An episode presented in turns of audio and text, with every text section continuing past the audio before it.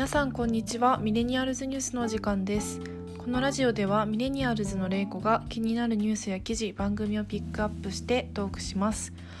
このラジオはコンプレックスを抱える愛すべきあなたをそっと抱きしめるためのプロジェクトカフネプロジェクトの提供でお送りします。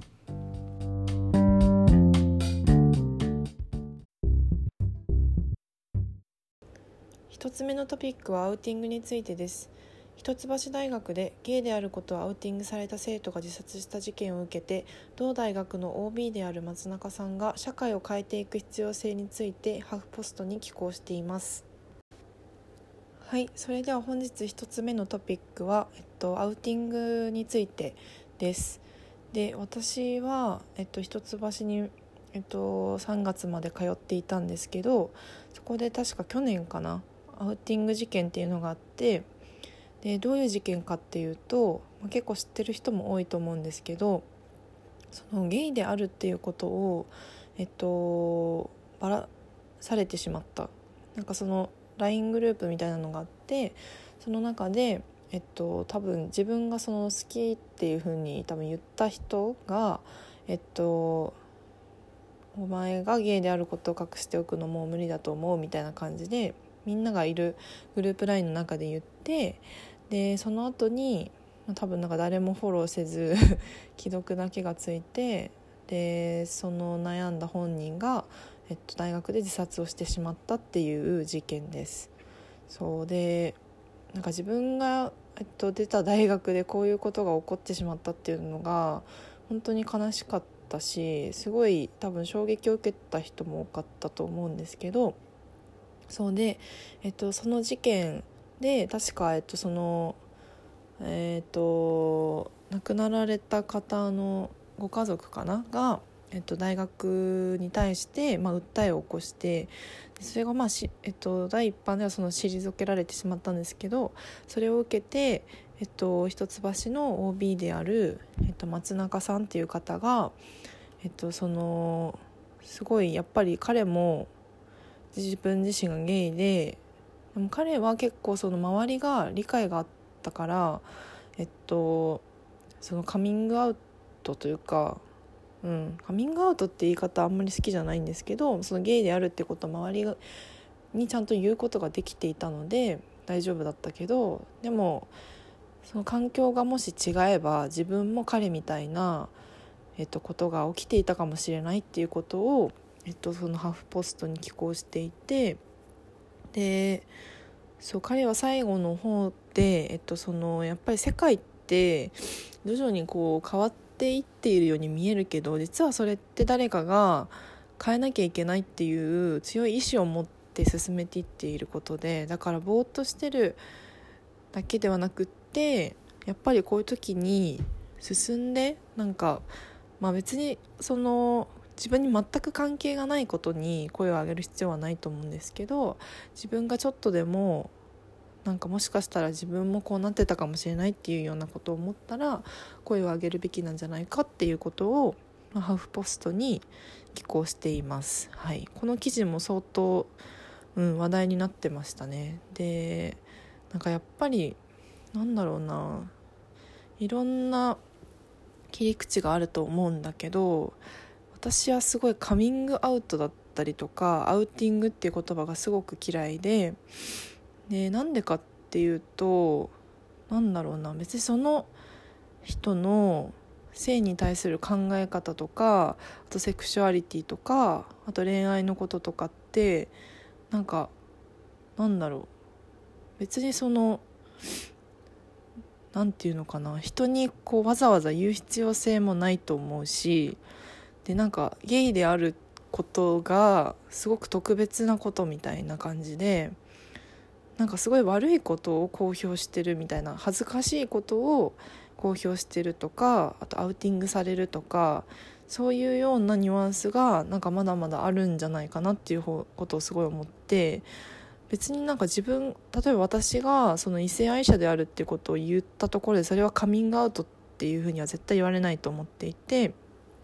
ゲイだったりとか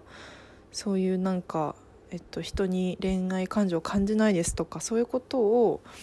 なんか恥ずべきことみたいな感じでまだなんか捉えられてる部分がこの言葉にはすごい残ってるなっていうふうに思っているからすごく嫌いです。そうでそうなんか最近はやっぱり LGBT に対する理解もだんだん深まってきたからすごいそういうなんかゲイであるっていうことをどんどんオープンにしていこうよっていう人もすごく多いと思うんだけど一方でやっぱりそういうなんかパーソナルな部分って知られたくないっていう人もすごいいっぱいいるのに、うん、なんかこういう感じで、まあ、別に彼、えっと、その公表した本人はそのそういう意味合いではなくてすごくからかう気持ちで公表してしまったんだと思うんですけどそういうなんかわざわざオープンにする必要性はなくて、うん、で誰もその他人のセクシュアリティとかに関してなんかバカにしたりとかなんか暴露したりとか人その本人が言ってほしくないって言ってるのにわざわざ言ったりとかする権利は本当に誰にもなくてみんながお互いがこういう人だっていうことをなんか普通に受け入れるべきだと思うんだけど、うん、なかなかそれができないしなんかやっぱりみんながそのまだ偏見があるからこそそういうカミングアウトっていう言い方がすごい残ってるんだなっていうふうに私は思ってます。うんでなんかすごい前誰かと話してて思ったのがなんかそういうえっと誰だったかな？音大とかあと美大に通ってる友達と話すと私の周りは結構何人か知ってる10人ぐらいはそういう同性愛の子がいてで男同士とか女の子同士のカップルも普通にいるよっていう話をしてて結構びっくりしたんですけどそうなんか音大とか美大とかはそういう同性愛とか、まあ、特殊なセクシュアリティを持っている人が多くてで多分一橋とか普通のコミュニティにいるとなかなか多分10人も知り合いにいないし堂々とあの付き合ってるっていう人も多分いないから、うん、少ないんじゃないかっていうふうに思いがちなんだけどそれは絶対そういうことではなくて絶対どのコミュニティにも同じぐらいの割合でいるんですよね多分。何割だったかな？1割だったかな？もっとか？3割とかかな？そうである程度高い割合でいるしあとは多分前も紹介したと思うんですけど自分のそのセクシュアリティあ自分が、えっと、その LGBTQ のどれかなんじゃないかっていうふうに思ったことがあるっていう人が結構いるっていうような話記事かな。バズフィードの確か調査であったと思うんですけどそその割合は多分絶対違くなくてでも多分その音大だったり美大とかの人ってそれを、まあ、なんか多様性みたいなのをこう受け入れる素地があるというか心に。心にそういう余裕があるからこそ、えっと、別に自分はえっと、そのままでありのままでいても大丈夫だなっていうそういう安心できる環境であるっていうだけで多分自分がその一橋通ってたんですけど自分が知らないだけでそういう LGBTQ の人とかもいっぱいいただろうしなんか自分と同じように恋愛とかそういう結婚とかに対して違和感を持ってる人も多分いっぱいいたんだろうけどそれをなんか言える空気感ではないというかなんか堂々とあのできる空気感ではないから自分の周りにはいないっていう風に錯覚してしまっているだけだと思うから、うん、だから多分普通にいっぱいいるんですよね周りには、うん、でもそれに自分がそう気づいていないだけ、うん、だからなんかそうね。なんか音大とか美大は多いよねっていうんじゃなくてそれは自分がそういうふうに、えっと、言ってもらえる関係性にないだけだよっていうのはちょっと肝に銘じておいた方がいいのかなっていうふうに思ってます。でも、うん、でもその音大とか美大とかの人みたいになんかその堂々と、うん、知ってる必要性は必ずしもなくてもし自分が嫌だなって思うんだったら自分だけの秘密にしておいてもいいと思うけどでもやっぱりなんだろうなそれをなんかは単純にそのパーソナルな部分だからって言ってあの隠したいっていうのはすごくわかるから尊重したいけどなんか言ったらすごいバカにされるんじゃないかとか自分がこういう傾向にあるっていうことがすごい恥ずかしいことだっていうふうに思ってて言えないっていう人は本当にすごいかわいそうだなっていうふうに思っていてでなんか松中さんは周りが割とその理解があったので自分らしく生きれたけどなんかそういうことを受け入れてくれる人たちなのかどうかっていうのって多分言ってみないとわからないし普段ってそういう話とかもしないじゃないですか。でなんか大体女の子だったら普通に彼氏いるのとか聞かれたり男の子だったら彼女いるのっていう風にもうそもそも決めつけで入ってるしその人がもしかしたら同性愛者じゃないかとかあとは普通に恋愛感情がないあんまりない人なんじゃないかとかそういう風な配慮を持って質問できる人って本当にいなくてでそれは私も同じで基本は何だろうな普通というか 異性愛者でとかそういう風な前提を持って喋ってしまっているからこの人にそういうこと言ったらどう思われるんだろうとかっていうのはすごい嫌だなっていうふうに思ってます。そう。だから私は結構、まあ、こういうの発信したりとかあとは何だろうな。でも普段の会話でなかなかこういうの難しいけどでもジェンダーに対してすごい疑問を持ってたり興味をすごいありますっていうのは最近はすごく言うようにしていてそういうふうに言ってると結構意外と自分もなんかちょっと自分 LGBT なんじゃないかって思ってたんだよねとか結構言われることが増えてでまあ普通にそのこの人には言っても大丈夫だなみたいな感じで思ってくれる人もいるのかなっていうふうに思っていて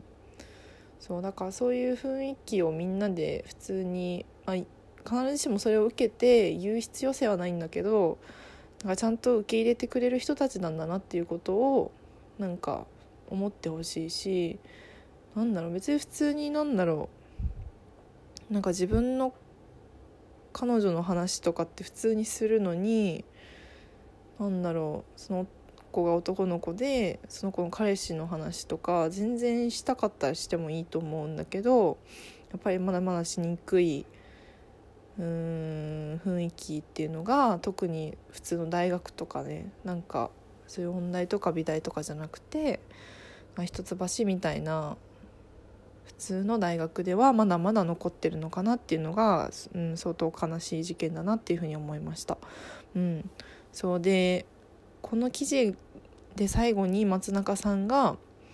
その、まあ、自分は、えっとまあ、まだ自殺とかしてないのでラッキーだったなって思うけどそのなんかラッキーだったなっていうので終わらせるのではなくて自分ももしそういう立場にいたらどうなってただろうとかあとそれを変えていくにはどうしたらいいんだろうっていうことをみんながやっぱり考えていくべきだっていうふうに言っててすごくいい記事だなっていうふうに思ったんですけどやっぱり別に身近なこういう訴訟を起こすとかではなくても身近なところでそういうふうに自分は受け入れられる人ですよっていうことを態度で示したりとかあとなんかいろんな最近は change.org っていうところで change.org だっけ？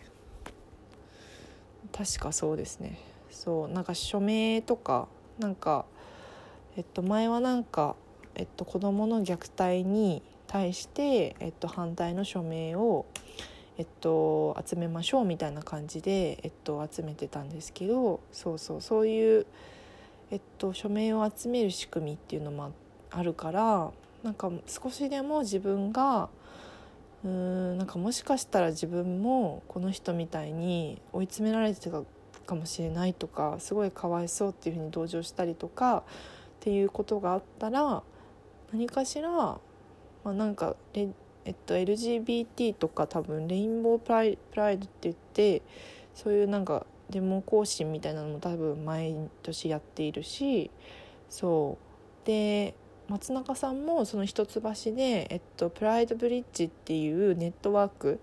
えっと、LGBT の学生とか職員が、えっと、安心にその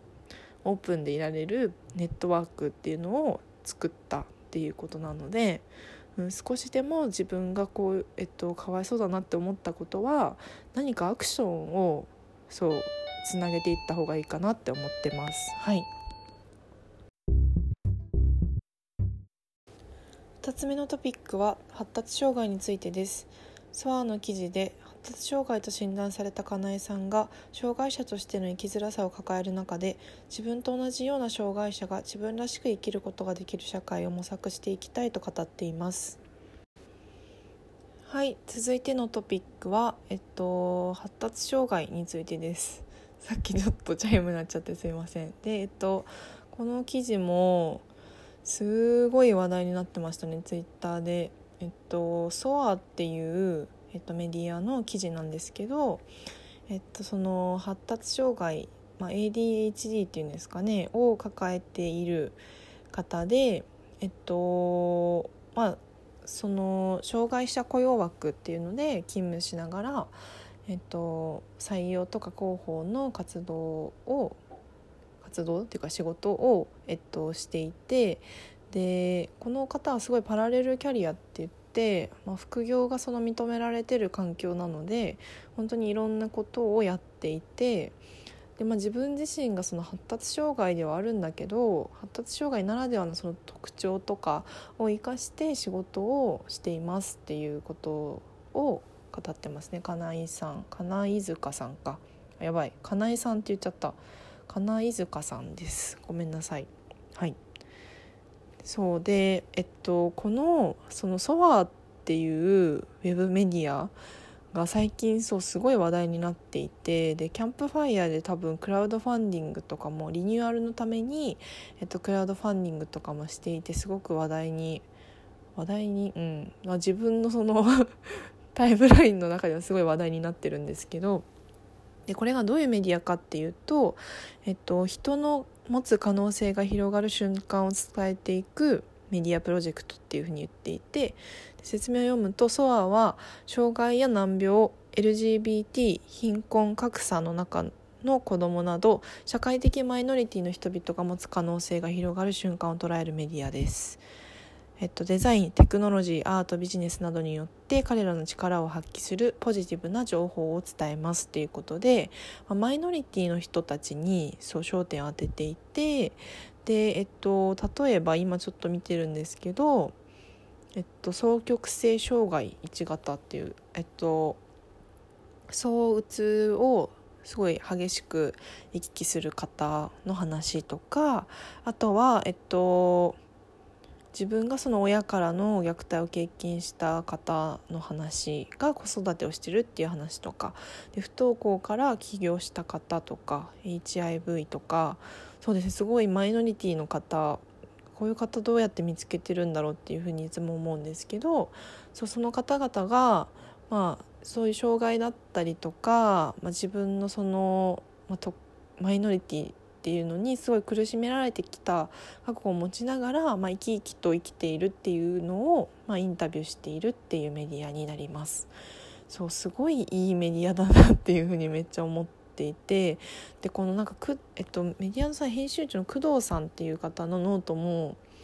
本当にこれすごい感動したんですけどえっと工藤瑞穂さんかな？の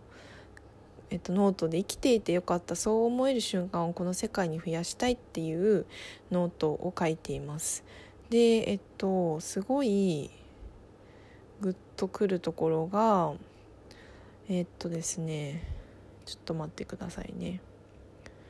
そうネットあるソアのそのイベントである方が生きててよかったっていうふうに思えましたっていうふうに言ったっていうことをきっかけにこの記事を書いているんですけどそう。まあみんなうん普段生きていてすごい生きづらさを抱えている人たちがやっぱりこういう情報に目が留まるっていうことが多いと思うんだけど、まあ、ソアはそういう人生きづらさを抱えている人たちの生き方をどんどん肯定してえっとそういう人たちのセーフティーネットになりたいっていうことを言っていて、うん、そういう生きづらさを抱えていててる人にも居場所を作りたいっていうふうなことをそう言っていて、うん、すごい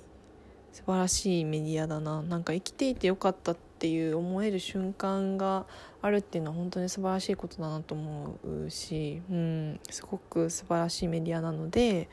そうぜひいろいろ読んでみてほしいんですけど、うん、最近やっぱりなんか発達障害 ADHD って、えっと、テレビとかでもすごい特集がなんか組まれてたりとかもしましたよね。なんかえっと、NHK とかもそうだしこの前なんか ZIP とかで見たなから日テレかな？でもやっていたんですけど、えっと、そういうやっぱり、えっと、今まではなんかその人の怠慢とか単なる性格努力不足みたいなことに見られてたことでも実はそういう脳の特徴があって障害なんじゃないかっていうことが、まあ、みなだんだん見直されてきているっていう話ですね。うん、でなんか結構なんだろうな発達障害とかなんか揶揄されまだまだ揶揄されることがもう多いしなんか別にそんなに障害じゃない人でもなんか自分 ADHD なんでみたいな感じで すごいバカにしたようなことを言う人が本当に多いなって思っててすごいイライラするんですけど、うん、でも本当に当事者にとってはこれってすごく深刻な問題でやっぱり人と自分は何で違うんだろうとかすごいなんか努力したいっていう気持ちがあるのにどうしてできないんだろうっていうことってすごい苦しいことだなと思うしあとなんかあえっとすごいなんか音に敏感になっちゃうとかじっとしていられないとかそういう人ってすごいいるのになんかそれをなんかなんでバカにするんだろうっていうのはすごい思ってるかな。だからうん、なんかアスペっていう言い方とかもあるよね。なんか自分アスペなんでみたいな、うん、そういうやつはもう本当にグーパンで殴ったらいいと思うんですけど。そうでも、ううん、でも実際やっぱりこういうふうに苦しんでいる人たちっていっぱいいてまあ、でもうんとはいえそんなにその重度の体が動かせないっていうような病気ではないしそこまで意思疎通が完全にできないっていうような病気でもないので、まあ、ある程度そのまあ障害者枠みたいな、えっと、金塚さんみたいな感じの形ではあるけれども、えっと、自分のその特徴を生かしたりっていうことが、えっと、注目されてますよね。結構そういう中なんだろうちょっとのことが気になるとかって逆にそのミスを発見するとかにもつながるしあとは異常にそのコミュニケーション能力だけが めちゃくちゃ突出してる人とかね結構いるからそういう人とかが、まあ、面接出たりとかねそういうのは、まあ、事務的な作業は苦手だったとしてもそういうコミュニケーションはできるっていう人はすごいいっぱいいると思うからそこに、えっと、任せたりとか。まあ、そういうのもすごく注目されてますよね。うん、でなんか結構日本のなんかその就活とかでも思うのはすごいなんか平均点というかか全てのことがなんかちゃんとできるみたいなことがすごく求められすぎている気がしていて、うん、なんかそういうミスしないとかもそうだしなんかこの人そう事務的なことはできないけどめっちゃ頭が切れるとかあと逆にそんなになんか戦略的なことはできないけどそういうなんか細かい作業ができるとかそういうなんか特徴みたいな部分ってあんまり見られないというか、まあ、そのあなたの強みは何ですかとか多分聞かれるとは思うんだけどなんかそれの前提としてこれらのことは全部できてるみたいな前提がすごいあるなっていうふうに感じていてそれってなんかすごいごく一部の人間しかクリアできないなって思うしうんなんか私もあんまりそれになんかそれ悩んじゃってあんまり就活うまくいかなかったんですけど、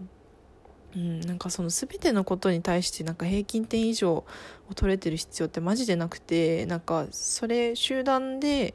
いる意味ってってそれぞれがその強みを生かしてとかで弱みをフォローしてっていうことが集団でいることの強みだと思うんだけどなんかねある程度その普通以上であることっていうのをなんかあまりにも求められすぎてるなっていうのはすごく感じるし多分ソアをやっている人たちもそういう思いがあってやってるんじゃないかなっていうふうにそう思います。でやっぱりなんかマイノリティ側というかこういう生きづらさを抱えてる人の気持ちって多分そういう自分が病気になったりとかあとは、まあ、そういうマイノリティ性を抱えてたりとかしないと本当に分からなくて。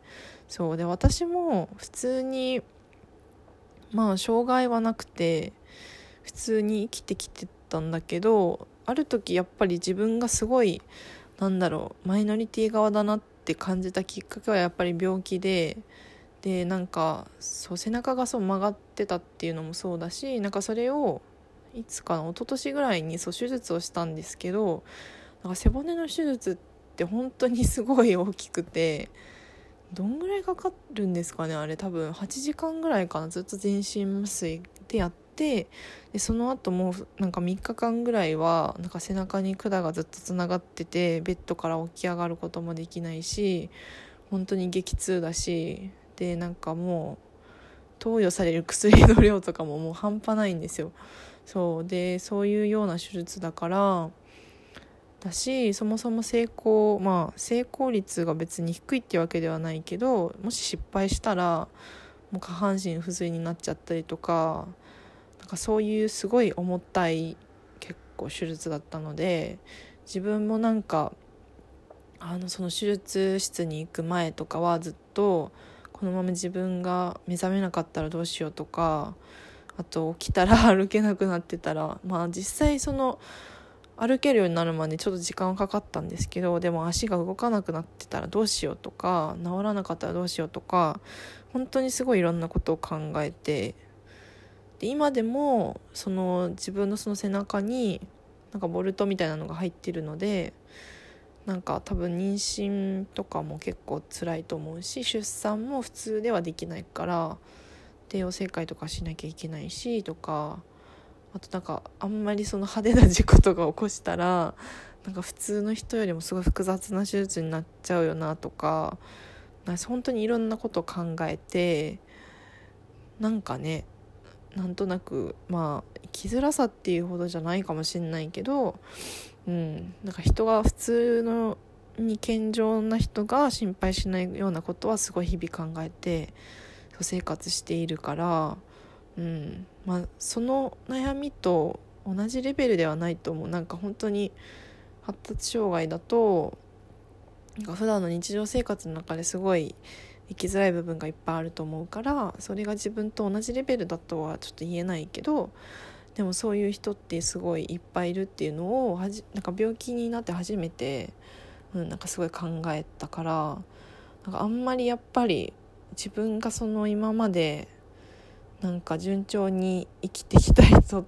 順調に生きてきた人って言ったらあれだけどでもうんすごいそれが幸せなことなんだなっていうことを、まあ、気づいていないっていう人も結構多いと思うから、うん、こういう層はは本当にいろんな人生なんか本当にそこから這い上がったのすごいなとかあとそれ逆にその自分の弱みだと思っていたところがこういう仕事に生かせたとか、うん、そういう話がすごいいっぱい載ってるからなんかすごい生きる希望をもらえるし逆にそのこういうマイノリティの人たちがいるんだなとかなんか周りにももしかしたらこういう人たちいるかもしれないんだなっていうのが、うん、そう知れるメディアだからすごいいいなって思った。うん、でなんかやっぱりあのすごい知ることで人の考えってすごいどんどん変わっていくから私だってそういう自分が病気になったりとかして初めていろんなことを知ろうっていうふうに思ったけどやっぱりそういう人たちがいるっていうこと自体を知らない人ってその周りに対する思いやりの深さとかも全然それを知っている人とはレベルが違うと思うからそうだか知ることって本当に大事でうん、私も多分まだまだその周りの人に配慮できてないこととかいっぱいあるとは思うんだけど、うん、なんかこういうふうに知ろうってする努力を続けることはすごく大事。うん、でなんか今までその偏見を持っていたことでもこういう、えっと、実際に、えっと、生きてる人を見たら絶対そんな偏見なんて持てないってことに多分みんな気づくと思うから。うんね、本当にいろん世の中っていろんな偏見とかあとまあ普通が一番っていうような価値観にあふれているんだけどなんか全然それに当てはまらない人っていっぱいいるんだよっていうことを知るだけでも何か自分の行動が、えっと、変わっていくんじゃないかなっていうふうに思ったのでそう皆さん是非ソアをちょっと見てみてください。最後のトピックは X ジェンダーについてです。歌手のサム・スミスは同性愛者であることは知られていましたがインタビューの中で自分がジェンダーを定義しないノンバイナリー X ジェンダーであると思うと語りました。はいそれでは本日最後のトピックは、えっと、X ジェンダーノンバイナリーっていう新しいセクシュアリティについてです。でそう。ノンバイナリーとか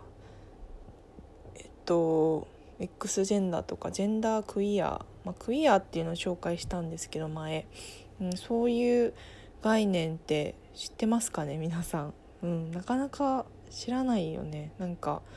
前そのインスタでちょっと次回予告みたいな感じでちょっとアンケートを取ってみたんですけど多分ほとんどの人が、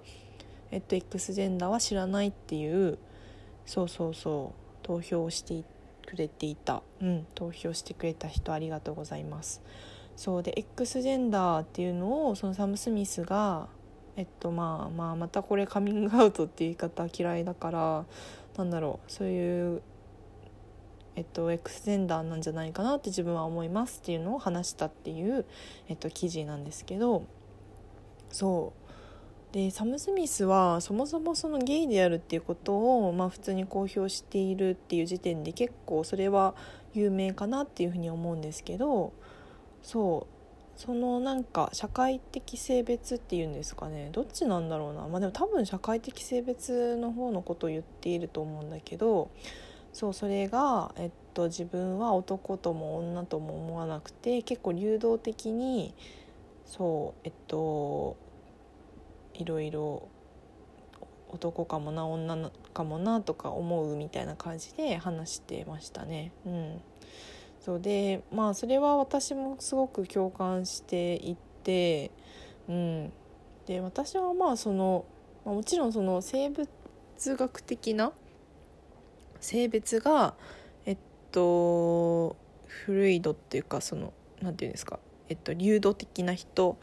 もすごく、えっと、いると思うし、えっと、私はどっちかっていうとその社会的性別の方に疑問を持っている方でうん、なんか男らしさとか女らしさとかすごい窮屈だなって思っていて、まあ、自分は別に男とか女とか抜きにして自分は自分なんだなっていうのをすごく思うから、うん、それはすごく共感したな。うん、そうでこの X ジェンダーっていうそう新しいあの性別が出てきていてだから X って多分方程式とかでもよく使われると思うんですけど多分その何て言うんですかねブラックボックスというか答えが多分ないかったり何通りかあったりとかするっていうような象徴だと思うんですけどそうそう。そういう性があるよっていうことです。うん、なんかそういうの疑問に思ったことある人っていますかね、うん、でも結構なんだろう。女の子ととかあとまあちょっとなんかボーイッシュな感じの格好してる女の子とかと話すと割と共感してくれる人も結構いるかなって思っていて、うん、そそういう人はこの X ジェンダーっていうのをちょっと調べてみたらいいのかなと思っていて、うん、やっぱりなんか、うん、そういうのに疑問を持ち出すとね本当にいろんなことに気づく。なんかなんだろう前言ったファッションとかもそうだし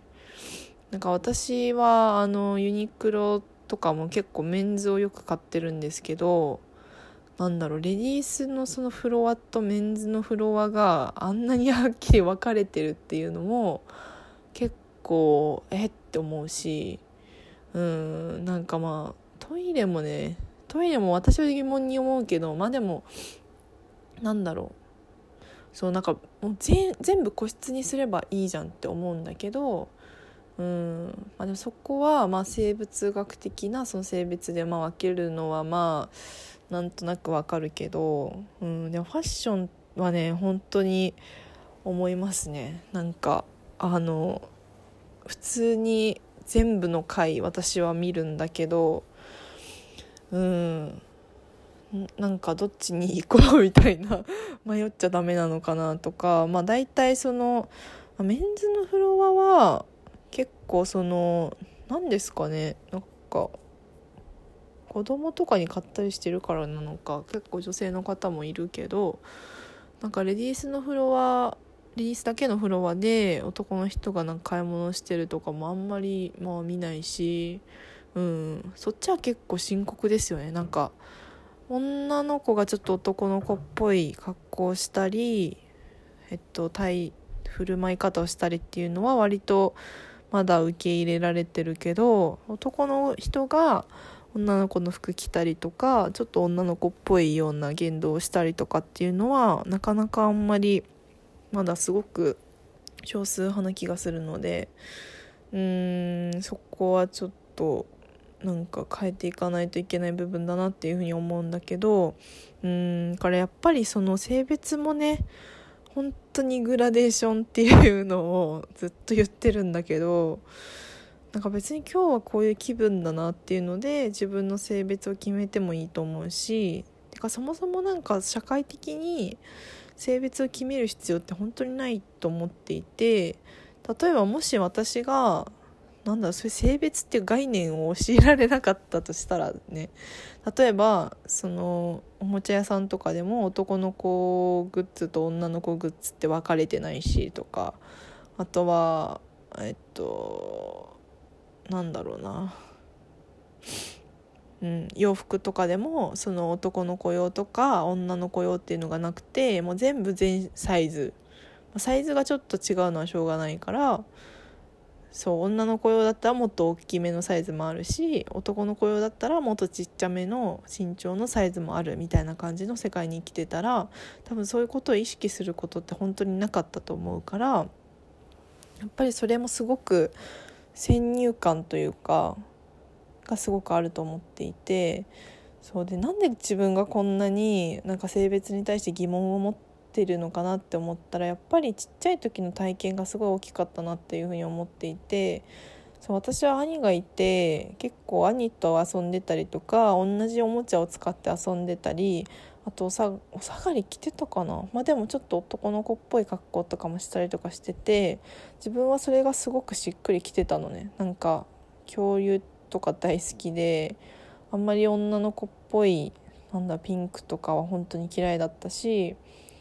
なんか幼稚園行く時もズボン履いてたりとかしたしそういうのあんまり決めないっていうのがすごい心地よかったんだけど結構周りとかあと特に親とかからその女の子っぽい格好をしなさいっていうのをずっと言われていてなんでそんなに必要に言ってくるきってったのかはちょっと未だに理解ができないんだけどなんかなんでそもそもスカートじゃなきゃいけないのかって本当に誰も答えを持っていないと思うしあとなんかすごい嫌だったのがなんか七五三とかあるじゃないですか。あれでなんかすごいドレスを着せられたりとかするのが本当に嫌で 本当に泣きわめいてたんだけど、うん、そういうなんか女の子らしい格好をするっていうのが未だにすごく嫌い、うん、ですね、うん、だからまあちょっと中間っぽいのもあるし、まあ、でもワンピースとかも普通に着たりはするけどでもなんかその 翌日とかはなんかめっちゃスウェットジーパンみたいなのでちょっとバランスを取ったりとかしないと心の均衡が保てなくて。そうそうそう。だからそういううん。私はまあなんか見た目もそんな感じだから割と受け入れられてるなとは思うけど、うん、でもなんかそれに割と縛られてる人って多いなって思っていて、うん、なんかまあ別に自分が本当に好きでやってるんだったら全然本当にそれが一番だと思うんだけどね。普通に女の子ですごい可愛いピンクのとかが好きだっていう人はそれを本当に貫けばいいと思うんだけどなんか誰かに求められてるとかそうそうなんかバカにされたら怖いからっていうので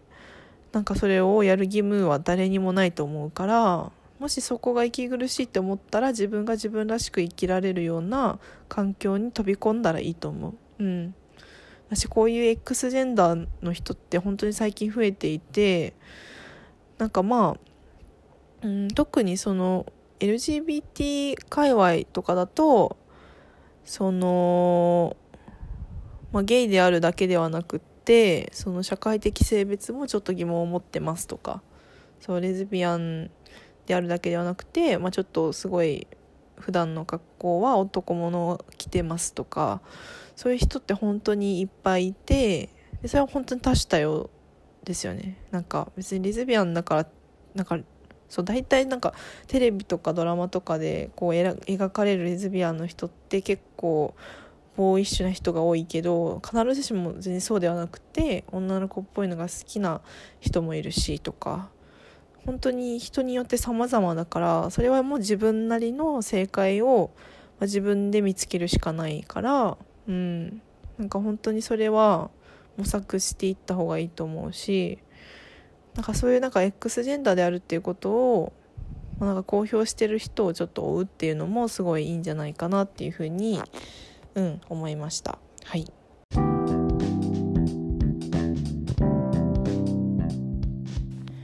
皆さん今回のミレニアルズニュースはいかがでしたか？ミレニアルズニュースは公式インスタグラムを始めました。